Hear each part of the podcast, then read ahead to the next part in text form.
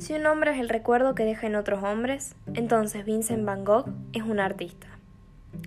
A lo largo de su breve vida, transcurría entre los años 1853 y 1890, pintó cerca de 900 cuadros e hizo más de 1600 dibujos.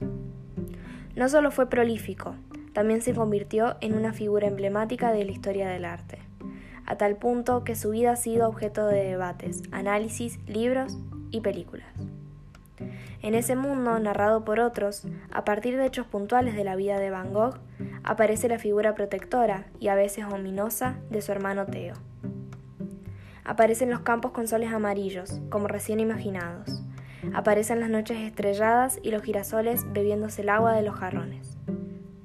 Los girasoles no han sido lo mismo desde que Van Gogh los pintara. También aparecen esos relatos biográficos de Van Gogh, el amor y el rechazo por Paul Gauguin, su oreja cortada, su mirada febril, los episodios de ira y de angustia. Al final, solo queda la magia del artista, la magia de Vincent Van Gogh y sus colores.